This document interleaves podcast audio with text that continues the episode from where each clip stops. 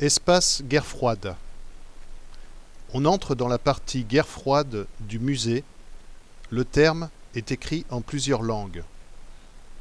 Le 9 novembre 1989, le mur tombe.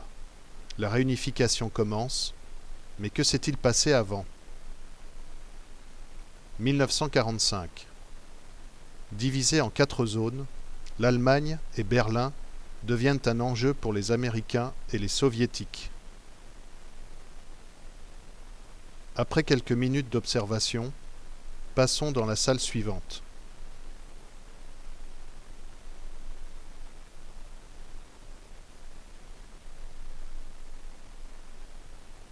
Dans cette première partie, après 1945, deux mondes opposés apparaissent avec la reconstitution des symboles de la vie dans les deux camps.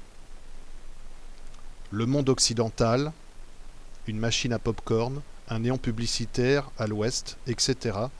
Et le monde soviétique, une radio à fréquence unique, une carte du Parti communiste à l'est, une radio évoque le choc de deux mondes. La vie quotidienne, la propagande, mais aussi les contestations et la répression. La chronologie reprend les différents éléments de ces 45 ans d'histoire.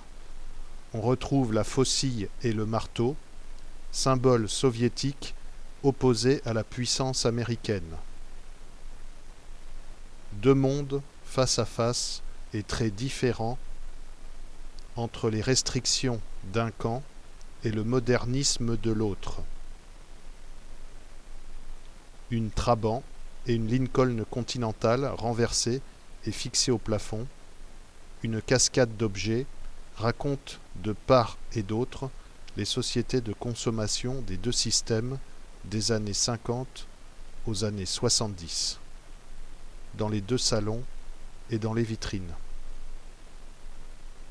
Après quelques minutes d'observation, passons dans la salle suivante. Dans ce deuxième espace, une chronologie retrace la période. Déplacez-vous. 1948, le blocus. 1962, la crise de Cuba. Trois morceaux de tôle d'alliage léger de l'avion sont présentés. 1965, guerre du Vietnam pour évoquer ce conflit majeur et certainement le plus meurtrier de la guerre froide qui opposa rapidement les États-Unis aux forces nord-vietnamiennes, une vitrine murale présente deux tenues de combattants. Celle, lourdement suréquipée d'un GI américain, et celle, plus sobre et légère, d'un soldat Viet Cong, équipé de sandales en caoutchouc la guerre du Vietnam se termina en 1975 par la chute de Saïgon et la victoire des communistes. Après quelques minutes d'observation, passons dans la salle suivante.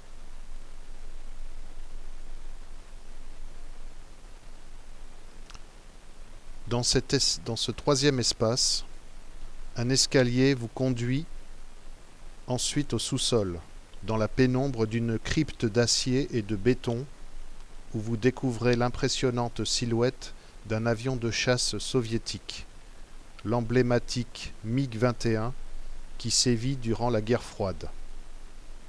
Cet énorme avion démontre l'affrontement nucléaire au centre de cette pièce. On peut aussi y voir un missile français du plateau d'Albion ainsi qu'une bombe atomique américaine. Tous ces objets apportent l'épreuve du caractère effréné de la course à l'armement en général et à l'arme nucléaire en particulier. L'équilibre de la terreur entre les deux blocs s'installe. La carte sur le mur représente les deux blocs. Après quelques minutes d'observation, Passons dans la salle suivante.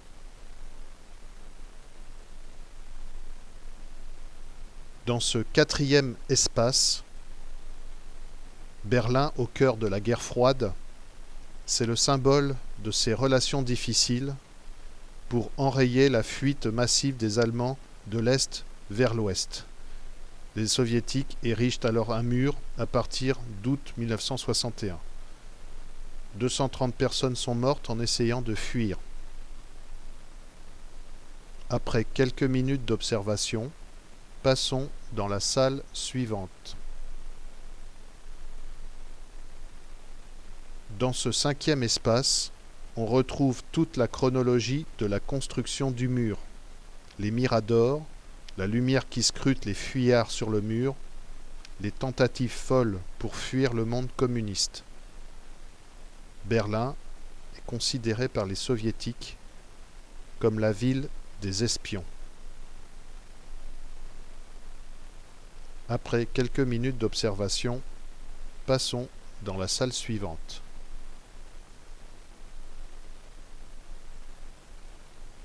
Dans ce sixième espace, la lutte idéologique qui monte sans cesse, les murs de cette salle figurent le mur de Berlin, l'ensemble est gris et sombre.